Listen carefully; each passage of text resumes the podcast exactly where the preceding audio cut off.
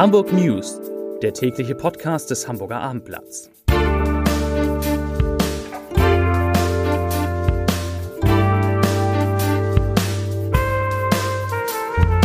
Herzlich willkommen. Mein Name ist Lars Heider und heute geht es um den Vergleich der Wohnnebenkosten in Deutschland, bei dem Hamburg in einem Punkt besonders schlecht abschneidet. Weitere Themen.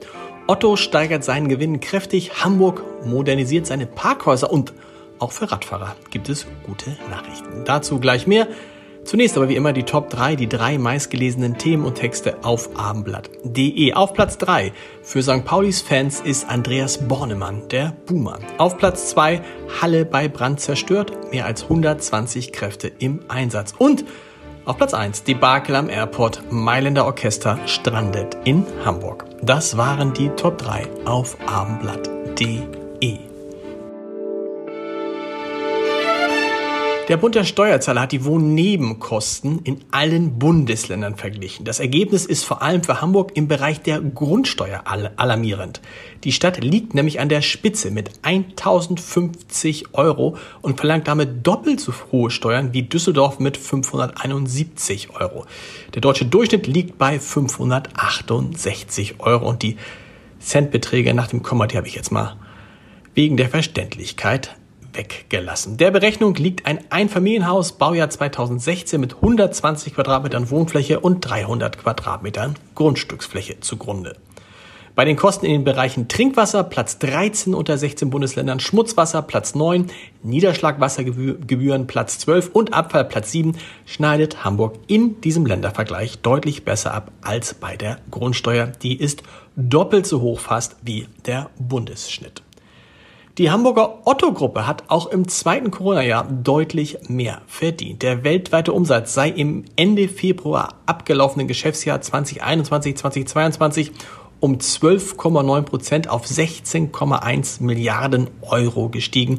Das teilte der Handels- und Dienstleistungskonzern heute mit. Der Jahresüberschuss also der Gewinn kletterte den Angaben zufolge um 842,3 Millionen Euro auf jetzt 1,8 Milliarden Euro. Und auch für das laufende Geschäftsjahr zeigte sich Konzernchef Alexander Birken optimistisch, wollte wegen der Unsicherheiten infolge der Corona-Pandemie und wegen des Krieges in der Ukraine aber keine konkrete Prognose abgeben.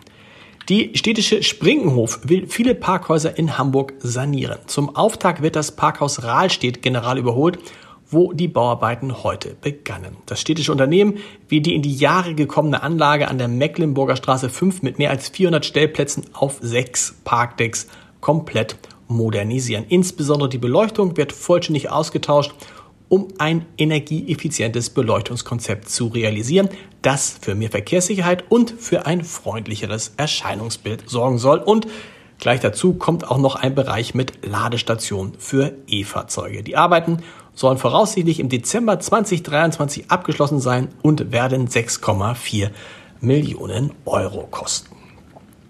Wir bleiben beim Verkehr. Nach 16 Monaten Sperrung wird die U3-Haltestelle Mönckebergstraße morgen wieder eröffnet. Damit finden die Baumaßnahmen auf der mehr als 110 Jahre alten historischen Hamburger Ringlinie ihren Abschluss.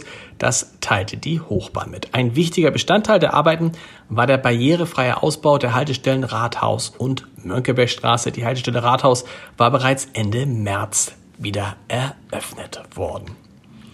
Mehr Sicherheit insbesondere für Radfahrer will Hamburg im Bereich Neuer Jungfernstieg Alsterglassie durch neue Markierungen gewährleisten. Die neuen Markierungen sollten den Straßenraum letztlich übersichtlicher für alle Verkehrsteilnehmer machen und Konflikte in den schmalen Tunnelbereichen entschärfen. Außerdem wird die Lücke der Veloroute 4 zwischen Alsterufer und Neuem Jungfernstieg geschlossen. Bis zum 19. Juni sollen die Arbeiten abgeschlossen sein. Täglich passieren bis zu 6000 Radfahrer diesen Verkehrsknotenpunkt, der bisher jedoch teilweise über keine oder nur über eine sehr unzureichende Radwegeinfrastruktur verfügte. Die Gruppe Letzte Generation hat das Audimax der Universität Hamburg heute besetzt. Mit der Aktion richten sich die Klimaaktivisten und Aktivistinnen direkt an den Universitätspräsidenten Hauke Hekieren. Wir sehen, heißt es, dass wir immer tiefer in eine Klimakatastrophe rasen und die Zeit, in der wir noch handeln können, immer kürzer wird. Wir müssen jetzt etwas machen. Und weiter, die Universitäten haben eine massive Verantwortung im öffentlichen Diskurs. Da kommen die Erkenntnisse zur Klimakrise, Klimakrise her, auf die wir uns stützen. Und Sie, die Universitäten, versagen darin, diese angemessen nach außen zu vermitteln. Soweit die Zitate von der Gruppe Die letzte Generation. Am Montag vor einer Woche schwitzten die Menschen in Hamburg. Wir erinnern uns bei Sonnenschein und Temperaturen um 24 Grad. Sieben Tage später sieht es komplett anders aus. Die Temperaturen haben sich etwa halbiert und immer wieder kommen heftige Regenschauer vom Himmel. Das Wetter in Hamburg startet eher herbstlich in die neue Woche. Dabei steht schon in zwei Tagen am 1. Juni der meteorologische Sommeranfang bevor.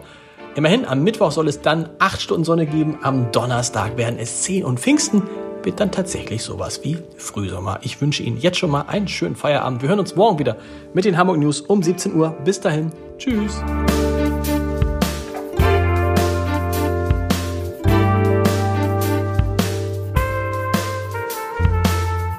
Weitere Podcasts vom Hamburger Abendblatt finden Sie auf abendblatt.de slash podcast.